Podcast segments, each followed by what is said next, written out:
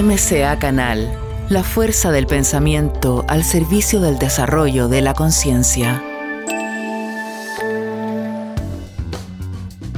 Y siguiendo la línea, Emilio de Robert, ¿cómo, cómo salir de, esa nube de, la percepción? ¿Cómo salir de nuestras creencias limitantes? Eh, eh, de esa manipulación de, esos implantes mentales? ¿Cómo, ¿Cómo ir saliendo? Siendo que también lo dice Cartore, lo dice que nuestro principal enemigo es el pensamiento. ¿Qué, podemos hacer al respecto? ¿Más tú, Emilio? Por mi parte, eh, pongo sobre la mesa, Edgardo, lo que eh, he aprendido y a partir de ese aprendizaje he practicado en mi vida. Y además no solamente he practicado yo, sino que conozco personas que han llevado a cabo esa práctica y que permite de alguna forma ir eliminando esas telarañas de tanta manipulación, de tanta confusión y de tanto eh, tergiversación a través del inconsciente colectivo. Eh, hay dos términos que aparecen de una forma u otra en la mayoría de las tradiciones espirituales, dos tipos de prácticas que aparecen en la mayoría de las tradiciones espirituales. Por un lado está lo que en la, en la expresión cristiana se le da la denominación de fe. La fe, hoy en castellano, es un vocablo que viene del latín. Pero a su vez, cuando se traduce en el siglo IV la Biblia original del griego clásico, que es la que estaba escrita, al latín, hay una palabra en griego que es la que yo entiendo que de buena fe, quien el San Jerónimo, que fue el que hizo la traducción al escribir la Vulgata, de buena fe traduce como lo que hoy da lugar a la fe. Eh, me refiero al término pistis, pistis como sustantivo, pisteo como verbo. Pistis, que es por tanto la fe de la que hablaba Cristo Jesús, es una práctica de vida que tiene tres pilares, confianza, compromiso y perseverancia. Confianza en qué? En la vida. Acabamos de hablar de ello. Confía en la vida. Compromiso, compromiso con quién? Contigo mismo. Pero no con el contigo mismo que tiene fecha de caducidad, sino con el contigo mismo que es verdadero porque no es efímero, sino que es imperecedero, con el nombre que cada uno le quiera ya dar, la esencia, el yo superior, la denominación que cada uno quiera dar. Por tanto, ese compromiso con uno mismo significa reconocer en ti ese componente divino imperecedero que tienes y comprometerte, comprometerte desde ahí en tu práctica diaria. Y el tercero es la perseverancia, que no tiene que ver con el esfuerzo, el esfuerzo es, lo propio del ego, que vaya a contramano de la vida, ¿no? la perseverancia es constancia. Hay un término en el diccionario de la Academia Española de la Lengua que es muy bello, que es perseverancia final, es decir, una perseverancia y una constancia que de verdad se haga permanente en tu vida. Entonces yo pongo en valor al hilo de lo que tú has planteado, Edgardo, esta confianza en la vida, compromiso contigo mismo desde el verdadero ser que eres y perseverancia. Y junto con ello, la triada perfecta. Una triada perfecta que también ha sido enunciada por tantos sabios y sabias y que tiene también, como indica su nombre, tres pilares. El primero es el mismo que la fe, la confianza en la vida, vuelve a aparecer, no puede ser de otra manera, la confianza en la vida. A partir de ahí, la aceptación, la aceptación que no es resignación, la aceptación que no es impotencia, la aceptación que no es encogimiento de hombro, ¿qué voy a hacer? Me tengo que aguantar, no puedo hacer otra cosa, no, no. La aceptación como fruto de la confianza en la vida. Confío y acepto. La queja desaparece de mi vida y comprendo y percibo que, como compartíamos hace un rato, todo tiene un sentido profundo, todo tiene un porqué y un para qué. Y la triada perfecta se concluye, eh, termina con el no juicio. Se acabaron los juicios muy especialmente sobre mí mismo. se acabaron los juicios sobre nosotros mismos y se acabaron los juicios hacia el exterior. Vamos con una balanza en la mano. Nos quieren mantener en un estado de vida donde estamos con una balanza en la mano. La balanza que ellos quieren para que juzguemos con los sistemas de creencias y los paradigmas que ellos quieren, pero que nos pasemos la vida juzgando. Esto está bien, esto está mal. Con esto estoy de acuerdo, con esto estoy en desacuerdo con el pequeño ego haciendo constantemente ahí de las suyas, porque lo que ve positivo es lo que causa bienestar y lo que ve negativo es lo que causa malestar. Esa balanza, esa balanza del juicio, hay que tirarla. Y la triada perfecta y la fe desembocan de manera natural, y concluyo, en algo muy importante en el momento presente, tal como lo percibo, que es la acción consciente. La acción consciente. Eh, mm, Gautama Buda, Buda Gautama, lo denominó la acción correcta. Si nos vamos al noble octuple camino del budismo, nos encontramos la acción correcta. En la tradición de Cristo Jesús aparece la acción consciente, las bienaventuranzas, actúa por la paz, actúa por la justicia, se nos llama a una acción consciente. Creo que esto es muy importante tenerlo en cuenta, Robert y Edgardo, porque entre los elementos de confusión que hay, no solamente están los materialistas, están también los que se disfrazan de espirituales. Ahí está la New Age, generando confusión y colaborando a la confusión. Ahí está el supermercado espiritual, generando, y generando confusión y, contribuyendo a la confusión. Entonces, desde esas confusiones que se quieren disfrazar de espirituales, a veces se habla de la confianza en la vida y a veces se habla de la aceptación y se habla de las cosas que estamos aquí hablando, pero transmitir, transmitiendo una conclusión de indiferencia y de inacción como todo está en su sitio, como todo es como corresponde, como todo tiene su sentido profundo, es como de la confianza en la vida surge de manera natural la aceptación, pues ya está, ya está a partir de ahí indiferente e inacción. Lo que nos han enseñado los sabios, lo que nos han enseñado las maestras y los maestros, es que de la confianza en la vida, del compromiso con uno mismo, de la perseverancia, de la aceptación, del no juicio, lo que deriva de manera lógica y por puro discernimiento es actuar. No la indiferencia ante lo que sucede, sino una acción consciente ante lo que sucede, que es acción consciente por la sencilla razón de que cuando actuamos, la vibración no baja. Cuando actuamos desde nuestro pequeño yo, la vibración se viene abajo. En cambio, cuando actuamos desde la conciencia, esa vibración se mantiene. No somos indiferentes ante los sufrimientos de los otros ni del mundo. No somos, desde la compasión universal a la que antes hacía referencia, no somos ni indiferentes ni inactivos. Somos muy activos y tenemos una voluntad firme de ser semilla de la nueva humanidad. Sabemos que esa nueva humanidad hay que co-crearla. Tenemos que ser agentes activos de creación de esa nueva realidad. Y eso lo llevamos a cabo no con las connotaciones de densidad que también nos quieren meter con la lucha, con la resistencia, con la pelea. No, no, no. Lo hacemos desde la vibración más alta. Aquí no estamos para destruir lo viejo, estamos para crear lo nuevo. En cambio, insisto, en toda esta confusión en la que estamos metidos, muchas veces cuando se hablan de cosas tan importantes y tan fundamentales como esta, pues se quieren de alguna forma ensuciarlas, contaminarlas con ideas, de indiferencia, ideas de alejamiento de la realidad. La espiritualidad es mi camino, el camino interior. La conciencia es mirada interior y es mirada exterior. Y si no lleva ambas cosas en equilibrio, no es conciencia, como por cierto muy bien enseña el propio diccionario de la lengua. Gracias, Emilio. No sé si quieres complementar, eh, Robert, y además si puedes puntualizar eh, cómo podemos ir parando ese, ese loro que tenemos y, también el, tema de la oferta holística, que creo que es importante también como aclararlo, ¿no? El, New Age.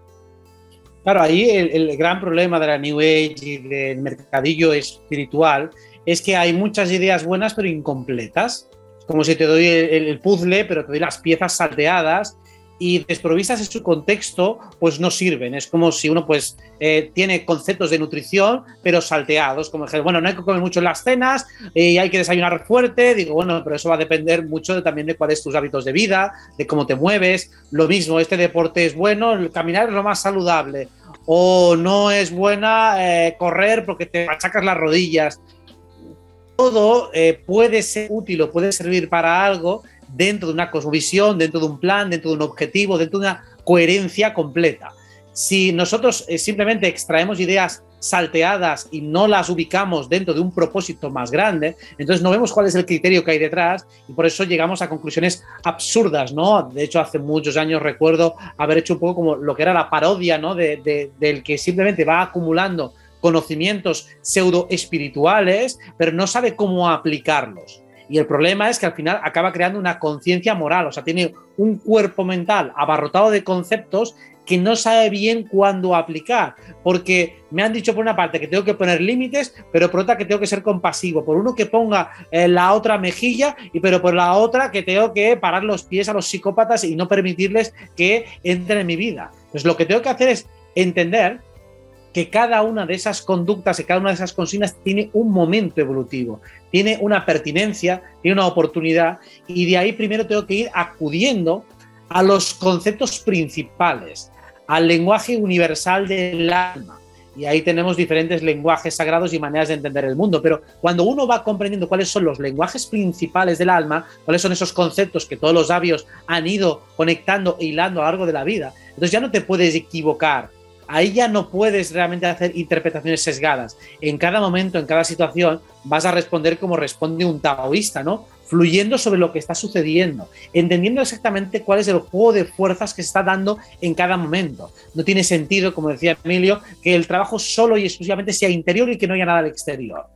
Entonces, todo el trabajo de compasión, todo el trabajo de generosidad, si no hay un externo, si no hay nada afuera, entonces, ¿de qué sirve? Una cosa es comprender que todo es una proyección holográfica de una conciencia divina, pero esa conciencia divina incluye lo exterior y lo interior. Una cosa es comprender que las cosas empiezan desde dentro y luego se ven desde fuera, pero eso no significa que no tengas que hacer nada con lo de fuera o que tengas que ser distante. Una cosa es que no tengas que dejarte arrastrar por las emociones y otra cosa es que tengas que intentar no sentir nada. Son cosas diferentes. Una cosa es que tengas que fluir y aprender que fluir con la vida y otra es que tengas que esperar y que nunca hagas nada salvo que lo veas muy claro. Con lo cual, aquí hay que comprender cuáles son los conceptos fundamentales. Esos son eh, el mejor anticuerpo, el mejor antídoto contra cualquier tipo de confusión. Eh, en mi caso, yo he aprendido el, lenguaje astrológico y desde el lenguaje astrológico he podido entrar a todos los otros idiomas sagrados, a la geometría sagrada, al tarot, a la numerología, porque todo es lo mismo. Todo me está hablando de la misma realidad. Una vez comprendes o por lo menos te adentras en un idioma, te das cuenta de que los demás están generados desde la misma estructura. Y eso es lo que te impide que te den gato por liebre, porque nadie me va a poder vender durante mucho tiempo un concepto subvertido. A lo mejor un rato me acabas convenciendo, pero en unos minutos me voy a dar cuenta de que ese concepto es incompleto, es subvertido o que le falla algo. No me va a resonar, porque una vez que comprendes los arquetipos fundamentales, ya te das cuenta de que no puede haber una cosmovisión completa en la que falle alguna de esas patas. No puede haber una existencia sin oposición, no puede haber una existencia sin oscuridad, no puede venderme un paradigma donde todo es luz y no hay sombra, o donde todo es yang y no hay yin, o donde todo es yin y no hay yang. Es absurdo. Una vez se comprenden esos arquetipos, es que no te pueden engañar nunca demasiado tiempo. Vale. ¿Y cómo paramos el loro? El loro pues precisamente hay diferentes maneras de parar el loro según la personalidad y la configuración de cada uno. O sea, primero tienes que comprender cómo es tu loro. ¿Tu loro es alguien que habla mucho o que habla poco? ¿Es alguien que te presiona, te chantajea desde las emociones? ¿Es alguien que se proyecta hacia el futuro o se proyecta hacia el pasado? ¿Es alguien que intenta irse distanciándose de la situación hacia arriba o se va hacia abajo, hacia la tierra? Cómo es tu loro, porque según cómo sea tu loro le vas a tener que alimentar, pero con buen alimento. Vale, mi loro, por ejemplo, se va muy hacia arriba, se separa, se intenta distanciar de la situación. Vale, pues entonces vamos a hacer un análisis lo más objetivo posible, lo más neutro, lo más aséptico. Y es así, cuando le doy razones muy lógicas y muy asépticas, que consigo que mi loro se calme. Ahora, mi loro va, se va hacia atrás, con lo cual es emocional, es, es, es, es alguien que siempre está conectado a sus memorias, a sus anclas y heridas emocionales, con lo cual lo que tengo que darle es afecto y cariño, porque es lo que necesita. Mi loro, en cambio, siempre se va hacia adelante, se proyecta en el tiempo hacia el futuro. Muy bien, entonces dale acción, porque es un loro que va hacia adelante. Y si es un loro que va hacia abajo y está preocupado por la salud, por temas técnicos y prácticos, pues ponte a limpiar la casa. Haz algo práctico y algo útil porque tu loro lo que no quiere es sentirse inútil, entonces te pone tareas sin parar. Bueno, pues haz tareas útiles que estén eh, en tu mano en estos momentos. Si uno comprende la naturaleza de su loro, pues sabe cuál es el animal que le, eh, cuál es el alimento que le corresponde para apaciguarse. Buenísimo, buenísimo. Gracias. Eh, entremos al campo de, la energía, un tema que, también se habla mucho, es importante el relacionarse con, nuestra energía, comprenderla. Eh, ambos, ambos han tenido y tienen experiencia. Tú, eh, Robert, de hecho haces talleres respecto al tema energético y también Emilio, tú has tenido experiencia respecto a Avalon, etcétera. ¿Qué podemos decir eh, respecto al, campo energético y, a dónde podemos llegar? Pues hoy día se habla de la quinta dimensión también. Eh, ¿Cómo podemos ir conectando todos estos temas? Y si pueden hablar quizás de las propias experiencias, en tu caso, Emilio, también. Muy bien, pues con mucho gusto. Eh, dentro de todo lo que es el amplio, el amplísimo campo de, la energía y de lo energético, en la vida, en la madre tierra y en el ser humano, eh, me permitís que vaya a poner el acento en un elemento concreto. Hay muchos, pero creo que mm, en lo que podemos compartir en este encuentro a las personas que se acerquen a él, a través de la edición de, de este vídeo por parte de Edgardo, creo que hay que poner en valor la existencia en el ser humano, también por cierto en la madre tierra, porque existen todos los seres vivos, pero en particular en lo que ahora aquí nos afecta al ser humano, la existencia de un componente energético. Eh, las escuelas, desde antiguo, le han dado el nombre de etérico, en lo que puede llevar a algún tipo de confusión, pero en cualquier caso estamos hablando de lo mismo. El componente o cuerpo etérico o energético es algo que está presente en todas las formas de vida y es algo que está presente en el ser humano. Ese cuerpo energético o etérico tiene muchas funciones. Una muy importante y es como el molde sobre el que se configura el cuerpo físico. Antes hablaba Robert de, utilizaba el símil en su argumentación de un rompecabezas, ¿no? que nos dan piezas y nos dan solamente unas cuantas piezas y nos falta el tapete, ¿no? te falta el tapete para poder poner las piezas. Diríamos que el cuerpo etérico o energético del ser humano es el tapete y el cuerpo físico es, eh, son las fichas que se van poniendo, configurando el cuerpo físico. Pero debajo del tapete está el cuerpo etérico. Ese cuerpo etérico del que nos habla, pongamos por caso, la acupuntura, donde sí, se clavan alfileres, agujas, pero no en cualquier sitio, se clavan en la epidermis, pero se buscan en claves energéticos tiene que ver con los nadis, de lo que nos enseña el yoga, o tiene que ver con los chakras. También cuando se hace reiki, entre comillas, el reiki sí, se mueven manos, entre comillas, y se pone sobre alguna parte del cuerpo del que lo recibe, pero tanto el que da como el que recibe, lo que, está, lo que se está moviendo tiene que ver con estos componentes energéticos. Pues bien, todo esto lo ha sacado colación al hilo de lo que estamos viviendo en el momento presente, porque el, el componente etérico del ser humano entre sus funciones, aparte de la que he comentado y otras muchas, entre sus funciones, como es energético, como es permeable, entre comillas, tiene la importantísima función de estar en contacto permanente con la vida que nos rodea. Porque la vida nos rodea por todos sitios. Es lo que los orientales llaman prana, pero podríamos llamarlo la vida o la vitalidad nos rodea por todos lados. Evidentemente en un entorno natural, en un entorno de un parque, de un jardín, de, una playa, de una montaña, los rayos del sol, ¿no? Son las grandes fuentes de esa vitalidad y de ese prana. Pero todo lo que nos rodea es vida. Y el cuerpo etérico tiene la capacidad, por su configuración precisamente energética, de estar en conexión con esa vitalidad, atraerla, absorberla y pasarla al cuerpo físico. De hecho, el estado de ánimo, las mayores o menores ganas que tengamos de afrontar nuestro día a día. El quid de la cuestión no está en fármacos y en pastillas, está precisamente en llevar una vida, una práctica de vida en la medida de lo posible en contacto con ese sol, en contacto con esos parques, en contacto con esas montañas y esas playas, para que podamos recibir de ahí permitirme que me exprese coloquialmente, las dosis suficientes, que nuestro cuerpo etérico pueda recoger las dosis suficientes de esa vitalidad para pasarlo al físico. Metidos en ciudades contaminadas, en medio de cemento y de alquitrán, ese prana, esa vitalidad es escasa y nuestro cuerpo etérico tiene dificultades para recibir ese etérico. De ahí que haya tantos problemas actualmente de estados semidepresivos, de bajones de ánimo, La solución no está en los fármacos, la solución está en la vida que nos rodea, entrar en contacto con esa vida en todas sus manifestaciones, con la naturaleza y el sol, evidentemente, como grande fuente. Bueno, todo esto lo estoy articulando para, para ponerlo en, en colación con lo que hemos compartido hace un rato.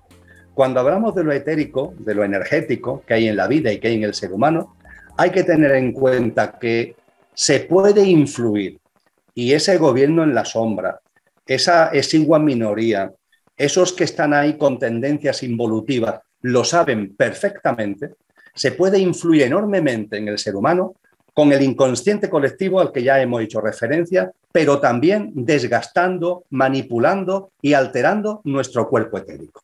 Porque claro, si a nuestro cuerpo etérico le quita capacidad, le restan capacidad de absorber vitalidad, ¿qué es lo que le va a pasar al ser humano que le falta capacidad para absorber la vitalidad? Que vas a estar en un estado de ánimo de, de bajada continua. Y a partir de ahí, en un estado de ánimo de bajón, ¿cómo te puedes plantear temas de conciencia? Te conviertes en una especie de superviviente cualquier cosa trascendente, cualquier cosa que conlleve un razonamiento, un discernimiento, una lógica, un elevar la mirada, se te va a poner muy cuesta arriba porque tus facultades físicas están muy mermadas como consecuencia de esa falta de vitalidad.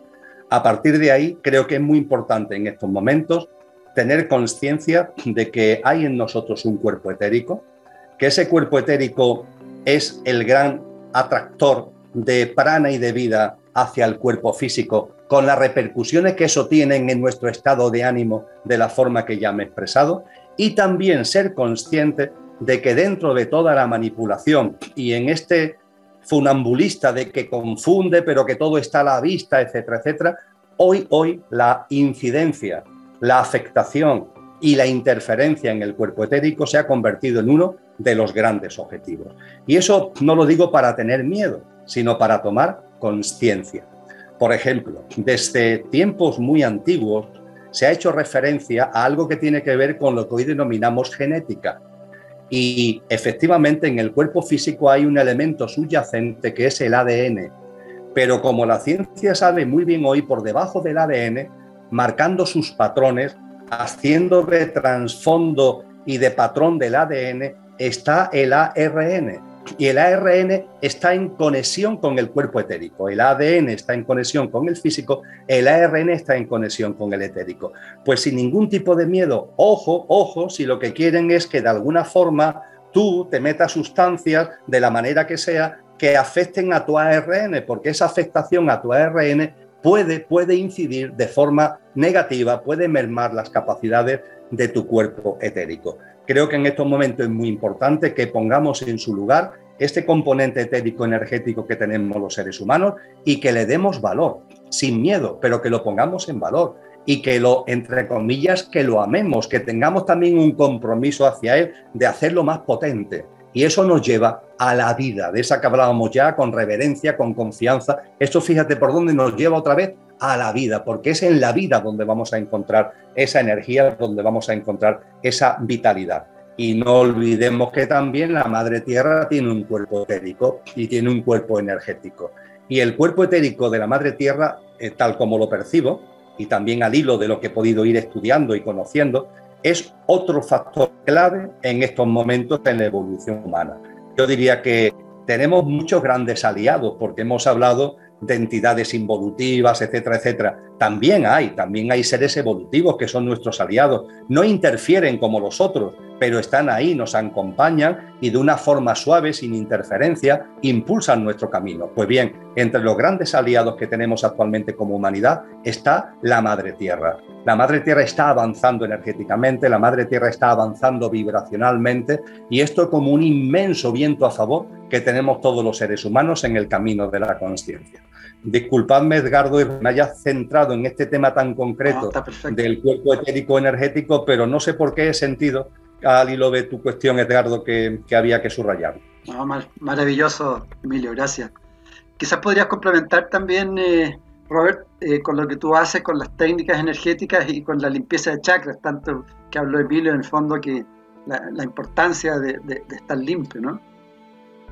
Bien, pues a ver, el cuerpo etérico, como ya lo ha definido Emilio, pues es como una envoltura más sutil que envuelve a nuestro cuerpo físico. Y ese cuerpo sutil o cuerpo etérico también tiene su propia anatomía. Los chakras, los nadis, los nadis vendrían a ser un poco como nuestras venas y arterias de ese cuerpo etérico, y los chakras vendrían a ser órganos. De hecho, solemos utilizar unos siete principales. Y al igual que el cuerpo físico tiene sus órganos que regulan las diferentes funciones, el cuerpo etérico pues también tiene esos órganos, cada uno de los cuales sirve para algo. Y en este caso estamos regulando nuestra vitalidad, nuestra fuerza vital, aquello que anima realmente al cuerpo y por lo tanto será lo que se despegue del cuerpo físico cuando fallezcamos. Así que mientras el cuerpo etérico y el cuerpo físico están unidos, el ser humano sigue vivo. Y de hecho, cuando se produce la muerte cerebral, lo primero que hacen es despegarse el uno del otro. Así que eh, la limpieza de chakras sería, pues al igual que tú puedes tratar de nutrir adecuadamente a tu cuerpo físico, también puedes nutrir a tu cuerpo etérico. Se puede nutrir desde fuera o se puede nutrir desde dentro.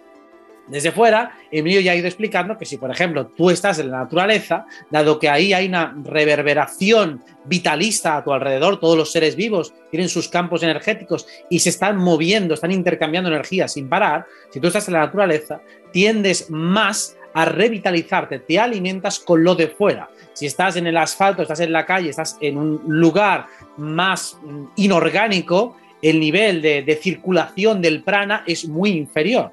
De hecho, lo que conocemos como Feng Shui no deja de ser una manera de tratar de eh, relacionarse con el universo etérico, porque todo tiene su carga energética, incluso los objetos inanimados. Si tienes ahí eh, unos recuerdos de tu expareja y la odias, pues esa energía con esa carga intencional que tienes allí te está afectando. O imaginad, incluso intuitivamente sonaría muy raro tener delante de ti una serie de objetos con forma de pinchos apuntándote. Bueno, claro, eso a nivel de Feng Shui sería horrible porque esa energía te está eh, atravesando directamente, ¿no? Pues de una manera más o menos natural, aquellos entornos que tienen un buen Feng Shui significa donde el, sistema energético etérico está dispuesto de una manera armoniosa y también puede estar algo dispuesto de una manera inarmoniosa, siendo poco cálida, por ejemplo, las salas de espera de un hospital, todo blanco, todo muy aséptico, puede transmitir tal vez pulcritud, pero en ningún caso transmite calidez, que vendría a ser uno de los elementos básicos para que haya una verdadera sanación. Habrá quien se sienta más cómodo tal vez en un entorno más bucólico, donde hay más vida, para ahí empezar un proceso de sanación. Quizá pues una casa rural apartada y sí, seguramente el material quirúrgico será peor, pero la sensación de recuperación y de vitalidad será superior. decíamos, nos podemos alimentar el cuerpo energético desde fuera, con la naturaleza, con el feng shui, o también desde dentro. La motivación es una manera de ordenar nuestro sistema energético. Cuando una persona está enamorada, está motivada, tiene un fuerte deseo, un fuerte impulso, su sistema energético se llena de fuerza, se llena de poder. De ahí que cuando nosotros nos animamos, nuestra fuerza, nuestra, nuestra vitalidad crece. Aunque no ingiramos nada físico, si nos movemos para proteger a otros, para salvar a otros, para ayudar a otros o para conseguir algo que nos motiva o nos apetece de la naturaleza que sea, nuestro cuerpo etérico también se sana. Y bueno, podríamos ir chakra por chakra, lo que pasa es que sería muy largo, pero entendiendo que cada uno de ellos regula una parte muy concreta de nuestra naturaleza. Ver chakra nos conecta más con el cuerpo, segundo chakra con la energía sexual, entendiéndose como la combinación de lo masculino y lo femenino que hay en nosotros, esa fusión. El tercer chakra sería nuestra fuerza vital dirigida hacia un objetivo. Cuarto chakra sería el mecanismo de interacción que tenemos con otros seres. El quinto chakra ya tendría que ver con la conexión que hay con nuestro cuerpo mental, cómo procesamos la información y la decodificamos en forma de imágenes o en forma de conceptos. Sexto chakra sería la apertura a nuevos campos de información antes de procesarlo, sería como nuestra entera receptora. Y luego el séptimo chakra ya sería la conexión directa con lo divino que hay en nosotros. Esos chakras se pueden taponar, se pueden acelerar, se pueden hacer más grandes, se pueden hacer más pequeños y las diferentes técnicas energéticas nos sirven precisamente para optimizarlos. Y nos damos cuenta que si uno está fallando, esas funciones que regula van a mm, evidenciarse como en forma de déficit en nuestra vida ordinaria. Es decir, que si tengo el chakra garganta destinado con la comunicación bloqueada, me va a costar mucho procesar la información, me va a costar mucho comunicar y también me voy a dar cuenta de que voy a tener muchas creencias limitantes que me impiden pensar adecuadamente. Así que con las diferentes técnicas energéticas lo que hacemos es poner nuestra intención para que eso se limpie y se sane porque por supuesto en el mundo energético importa mucho más la intención y la imaginación que los actos físicos. Los actos físicos pueden acompañarte, puedo utilizar la mano y acompaño a la intención, acompaño a la vitalidad y consigo hacer una sanación, pero solo con poner la mano es insuficiente, necesito de un acompañamiento intencional, por eso en el yoga, en el chikun, en el tai chi y en los diferentes artes orientales se busca no solo que hagas una serie de movimientos físicos, sino que hay un estado de presencia y, como decía Emilio, de reverencia a esa vida en mayúsculas, porque eso lo que equivale es a que mi mente, mi corazón y mi cuerpo se sincronicen. Y esa es la base de la espiritualidad, conseguir vivir en esa armonización de los diferentes cuerpos. Eso es la verdadera espiritualidad, cuando todos los cuerpos están sonando exactamente con la misma nota. Buenísimo, buenísimo. Gracias. MCA Canal. Mente, cuerpo y alma. Otro tema, eh, nuestras principales, digamos, eh, personas que ven siempre las charlas y te escuchan a ti, Robert, y a, Emilio, son las mujeres. Eh, yo quisiera preguntarles cuál es la importancia en estos tiempos, el rol de las mujeres en este proceso de transformación que estamos viviendo. Pues es un tema potente y, necesario, necesario de abordar porque también eh, la conciencia se está abriendo paso con mucha fuerza en este ámbito. Eh, en paralelo también hay mucha confusión. Creo que lo que deberíamos poner en valor fundamentalmente, y ahora me explicaré mejor, voy a intentar ser breve, lo que tendríamos que poner en valor es lo femenino. Y no solamente lo femenino, sino el equilibrio entre lo masculino y lo femenino, la armonía y el equilibrio entre lo femenino y lo masculino. No lo digo por decir, es algo muy profundo, eh, está en el contexto metafísicos, está en el contexto, por ejemplo, del corpus hermeticum, de los principios herméticos, el principio de género, el que recordemos que en la vida y por supuesto en el ser humano hay en todas las personas, independientemente de nuestra sexualidad, hay una parte masculina y una parte femenina. Y cada una tiene su función, cada una tiene su razón de ser. Normalmente se le ha llamado a lo masculino el principio activo y a lo femenino el principio pasivo, pero no bajo ningún concepto peyorativo lo de pasivo. lo masculino está más ligado a la acción, está más ligado a la voluntad. Lo femenino está más ligado a lo intuitivo, a lo sensitivo. Está más ligado también a todos aquellos valores que cuando hemos hecho referencia a lo que es el momento que vive la humanidad desde finales del siglo XIX, cuando hace un buen rato hablábamos de todo eso, lo que ha ido habiendo cada vez más es un ninguneo, un olvido, una expulsión al matar a Dios ha habido una expulsión de esos valores de sensibilidad, de inspiración, de intuición, de creatividad, que va ligado a lo femenino. Pues bien, históricamente lo que hemos vivido efectivamente ha sido acentuado en los últimos tiempos, pero lo que hemos vivido es el ninguneo y la expulsión de lo femenino, hasta el punto de que la humanidad actual se ha convertido en una humanidad que ni siquiera es masculina, es decir, se produce un fenómeno muy curioso y es que cuando se rompe el equilibrio y se quiere quitar de en medio, como se ha querido quitar históricamente lo femenino, para darle toda la prevalencia a lo masculino, esa masculinidad que no va acompañada de lo femenino derrapa, derrapa. ¿eh? Se viene abajo y se convierte en una degeneración de lo masculino. Y eso tiene mucho que ver con todo lo que son los grandes valores que actualmente imperan de egoísmo, de egocentrismo, en el sentido amplio de ambas expresiones.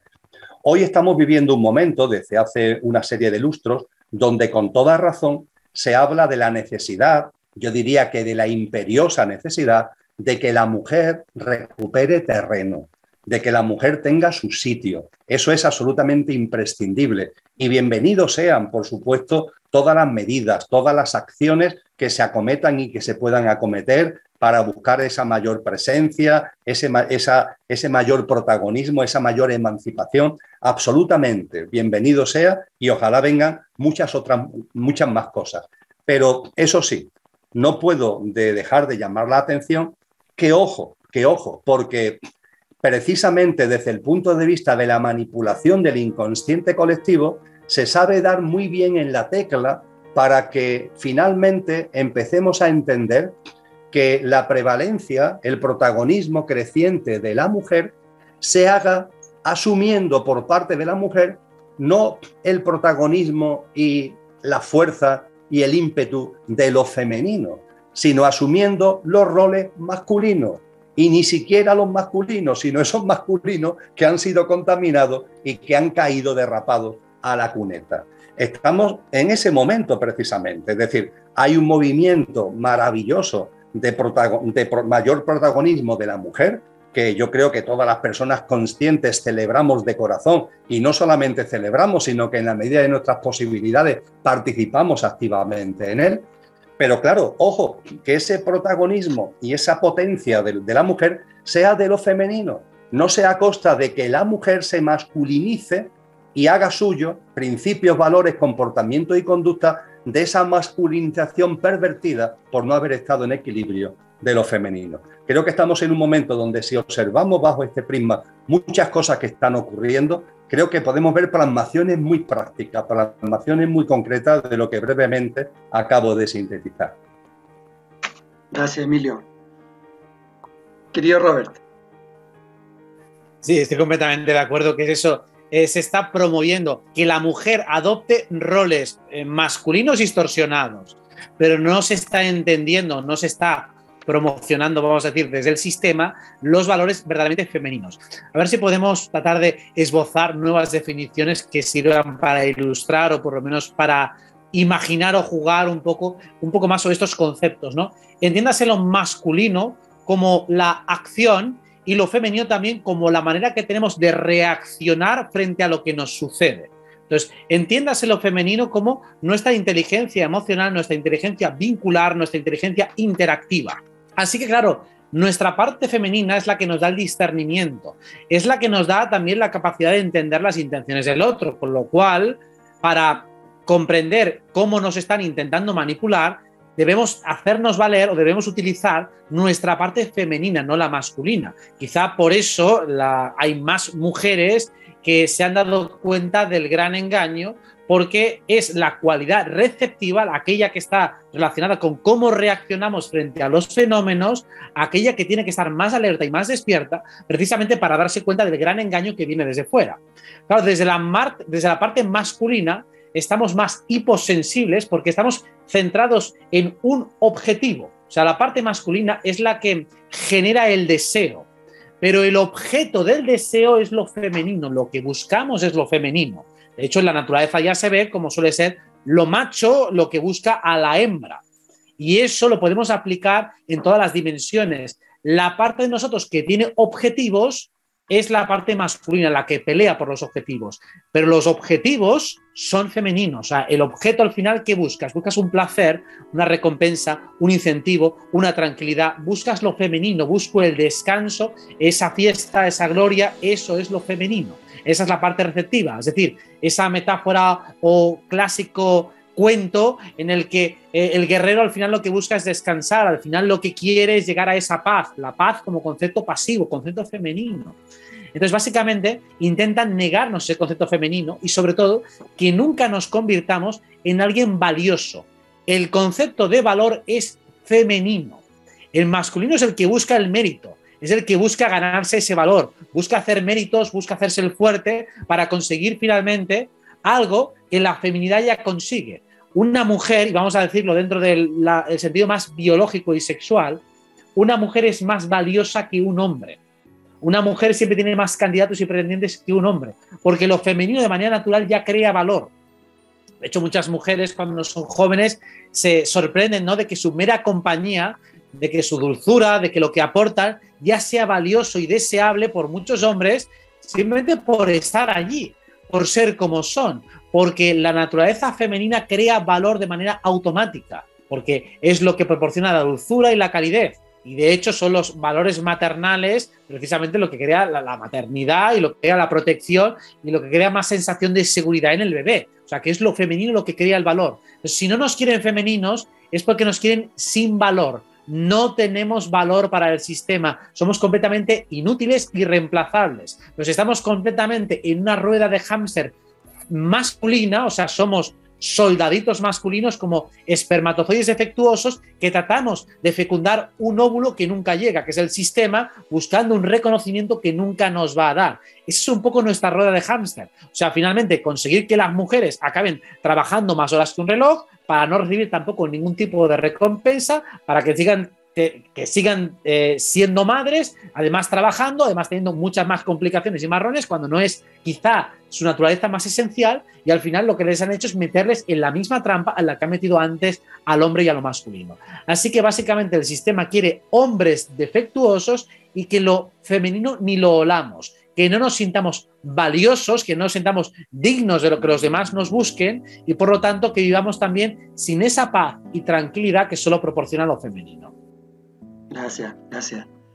Bueno, muchas gracias a todas las mujeres que siempre están apoyando, colaborando, comprometidas. Y para cerrar y no aprovechando más de, su tiempo, la última reflexión eh, respecto, eh, por un lado, a cómo en términos prácticos poder conectar a lo que somos esencialmente y, cómo podemos ser un aporte eh, en acción consciente a la construcción de una nueva humanidad. Emilio. Estupendo, muy bien, Edgardo. Creo que, es un, un, tema sensacional para, para cerrar como correo de todo lo que hemos hablado. Eh, creo que de una forma u otra, a todas las personas que nos movemos o nos queremos mover en el ámbito de la conciencia, nos ha llegado esa expresión oriental que dice que si la taza está llena, no se puede echar cosas en la taza, que primero hay que vaciar la taza para poder echar lo nuevo a la taza. Eh, en el ámbito cristiano decía Cristo Jesús que el vino nuevo necesita odres nuevos, no, no valen los, los odres viejos. Quiero decir con esto lo siguiente. Cuando hablamos de que se haga presente lo que somos, que es de lo que se trata en definitiva, esa presencia a la que ya hemos hecho mención, es enormemente importante que esa presencia tenga espacio para hacerse presente. Eh, y tenemos que ser conscientes de que la casa hablando metafóricamente, la, tenemos tan llena de muebles de nuestro pequeño yo, es decir, la tenemos tan llena de objetos y de muebles de nuestra parte perecedera que es imposible que se haga presente lo que somos simplemente porque no tiene espacio en nuestra vida. Es que no hay espacio material en nuestra vida para que se haga presente. A partir de ahí, lo que corresponde hacer es enormemente sencillo. Hay que sacar muebles hay que vaciar. Hay que vaciar la taza, se necesita un odre nuevo. Y vaciar la taza es algo tan simple, tan simple, tan simple como darnos cuenta de la presencia que tiene el pequeño yo en nuestro día a día para, con cariño, con mucho cariño, decía San Juan de la Cruz, entre las azucenas, dejando mi cuidado entre las azucenas olvidado. A ese pequeño yo irlo quitando de nuestra vida en lo que tiene de interferencia. Tiene un servicio que darnos, por supuesto, pero en lo que tiene de interferencia. Yo a eso lo llamo la desidentificación con el pequeño yo. Es decir, esas vocecitas continuas y esas conductas y esos comportamientos permanentes que tienen que ver con el pequeño yo, tomamos conciencia de dónde viene y a partir de ahí decimos, no, este no es el camino. Y ese mueble lo saco de mi casa. Compartí hace un rato, esa vocecita que nos dice que las cosas tienen que ser lo que yo quiero, como yo quiero, donde yo quiero, cuando yo quiero.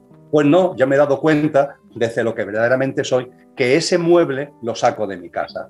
Ese mueble que me está diciendo permanentemente la vocecita del pequeño yo, que lo importante es el qué, el qué, que todo es el qué, el qué hago, el qué dejo de hacer, qué pasa, qué dejo de pasar. Pero hay algo en mi interior, tiene también con lo femenino que comentaba hace un momento Robert, que me dice, oye, es que es muy importante el cómo se vive el qué. Es que realmente el gimnasio de la vida me está poniendo por delante cosas que tienen toda un porqué y un para qué. Y a partir de ahí, la clave está en cómo vivo ese qué, no tanto en el qué, sino en cómo vivo ese qué. Y ese mueble de tanta obsesión por el qué, lo saco también de mi habitación, de, mi vida. Saco de mi vida el, el, lío de los problemas. Toda la gente está con problemas arriba, problemas abajo. La vida, en la vida no hay problemas, son todo experiencias, oportunidades. Las dudas, la gente no quiere tener dudas. Las dudas son maravillosas porque ponen de manifiesto que estamos vivos. Y cuando tenemos dudas, las dudas son o deben ser creativas. Vamos sacando, en definitiva, podría seguir con muchos tics propios del pequeño yo, que podemos llamarlo metafóricamente muebles, los voy sacando de mi vida, los voy sacando de la taza y de esa forma dejo espacio para que de manera natural lo que soy se haga presente. ¿Habrá algo más natural que el que se haga presente lo que soy? Lo extraño, lo extrañísimo, lo profundamente anormal es que lo que soy no se haga presente. Y lo único que impide que lo que soy se haga presente es que está tan lleno el espacio de mi vida de aquello que soy, pero efímera y pasajeramente, que no permito que lo que verdaderamente soy entre en escena. Por tanto, creo que la desidentificación con el pequeño yo, pero con mucho cariño, ¿eh? con mucho respeto, sabiendo que también tiene un sitio, yo lo llamo el coche y a la esencia el conductor. El coche tiene su sitio, ¿no? pero lo importante es que haya un conductor que coja el mando consciente. Eso, y para terminar, Robert y Edgardo, para terminar, una segunda, una, segunda llamada, que voy a ser mucho más breve a la hora de desarrollarla, porque encaja también con cosas que ya hemos compartido. Hay personas que me dicen, Emilio, ¿cómo puedo encontrar el sentido de mi vida? ¿Eh? ¿Cómo encuentro el sentido de mi vida? Pues bien, a mí me gusta compartir que nunca vas a encontrar el sentido de tu vida si antes no encuentras el sentido de la vida busca el sentido de la vida con mayúscula. Lo hemos hablado, ¿verdad? El sentido de la vida, el Tao, hemos hecho mucha referencia a ello. Busca el sentido de la vida y cuando lo vaya percibiendo, sin ningún tipo de problemas, encontrarás el sentido de tu vida. Pero mientras que no percibas el sentido de la vida, no vas a encontrar el sentido de tu vida. Así que desidentificación con el pequeño yo para vaciar de tantos muebles que impide la presencia de lo que somos y junto con eso, esa indagación, esa búsqueda que es gozosa además, que no es de sufrimiento, sino que es de gozo, del sentido de la vida para a partir de ahí darnos cuenta del sentido de la vida de cada uno. Muchísimas gracias, querido Emilio. Robert, tú tienes, cerramos contigo. Vale, pues intento enlazar con lo que ha ido diciendo Emilio y lo, lo voy empalmando con otros conceptos. El sentido de la vida en mayúsculas, el global, el general, es el que te da el marco, es el que te da el contexto, es el que le da un sentido a tu experiencia individual, porque al fin y al cabo tu existencia individual forma parte de un orden mayor. Entendido el orden mayor, se puede entender la función que tienes. Es decir, si yo comprendo que el objetivo de este cuerpo físico es sobrevivir y vivir con una cierta calidad de vida, puedo entender cuál es el propósito que tiene el hígado, el propósito que tiene el pulmón, porque todas forman parte de algo más grande. Entonces, entendiendo lo macro, puedo comprender por extrapolación lo micro. Incluso puedo entender el por qué y el para qué de cada una de las células que componen mi organismo. Así que por una simple ley de analogía puedo comprender para qué sirvo. Y lo mismo, si yo quiero encontrar ese sentido más mm, profundo dentro de mi vida, también puedo fijarme en los micro objetivos, los micro metas que he ido teniendo a lo largo de mi vida, porque en todas ellas siempre hay un denominador común. O sea, uno no dispara absolutamente en todas direcciones, sino que siempre sigue un pequeño rango de acción y no se mueve de allí hay quien busca de una manera permanente el conocimiento, hay quien busca la aprobación, hay quien busca la conexión emocional o vínculo con los demás, hay quien busca compartir lo que sabe, hay quien busca la potencia y el poder, hay quien busca la libertad. Siempre detrás de todas tus acciones y motivaciones hay un denominador común. Pues vas a encontrar lo que es el verdadero propósito de tu vida observando y deduciendo, observando tus huellas y tu rastro cuál es el denominador común entre todas las acciones que has ido haciendo. Si observas y eres absolutamente honesto contigo mismo, descubrirás que siempre estaba detrás el mismo hilo conductor. Si uno quiere empezar a funcionar bien en su vida, que empiece a expresar de manera afirmativa aquello que siempre ha buscado. Y digo de manera afirmativa porque muchas veces simplemente expresamos de manera negativa y represiva aquello que queremos. No quiero sufrir o no quiero que me molesten. Digo, bueno, no, quiero vivir tranquilo y en paz. Quiero, por lo tanto, alcanzar cierto nivel de placer. Es que sufro por mis hijos. Bueno, quieres entonces el bienestar de tus hijos. Expresa en positivo aquellos deseos que hay y te darás cuenta de para qué estás aquí. Porque nunca has dejado de trabajar, de, de actuar para aquello a lo que has venido. No es algo que simplemente tengas que descubrir porque siempre ha estado. Es algo que como mucho lo que estás buscando es la manera de expresarlo conceptualmente de una manera lineal en un solo enunciado. Ese, que esa no sea tu obsesión, sino dedícate a vivir plenamente y entonces la frase surgirá sola. de coño, he venido aquí a servir de una manera muy concreta, muy determinada a unos seres muy concretos y muy determinados en un momento muy determinado te darás cuenta de que eso al final era lo de menos, que lo importante era estar inmerso en la acción y que la elaboración intelectual de para qué has venido, en definitiva, ha sido un juego más. Muchísimas gracias. Bueno, muchísimas gracias, querido Robert.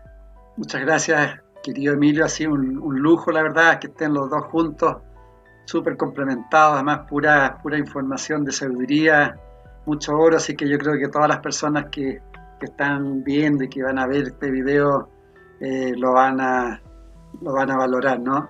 Y felicitaciones por todo lo que hacen, especialmente en, en estos tiempos. Así que un abrazo muy, muy grande a los dos y agradecimiento también a todas las amigas, amigos por estar conectados. Gracias, gracias. Muchas gracias también a vosotros de corazón. Gracias, Robert. Gracias, Edgardo. Gracias a todos los participantes. Gracias, Edgardo. Gracias, Emilio. Y gracias a todos, por supuesto. Gracias a. Chao, chao. MCA Canal, la fuerza del pensamiento al servicio del desarrollo de la conciencia.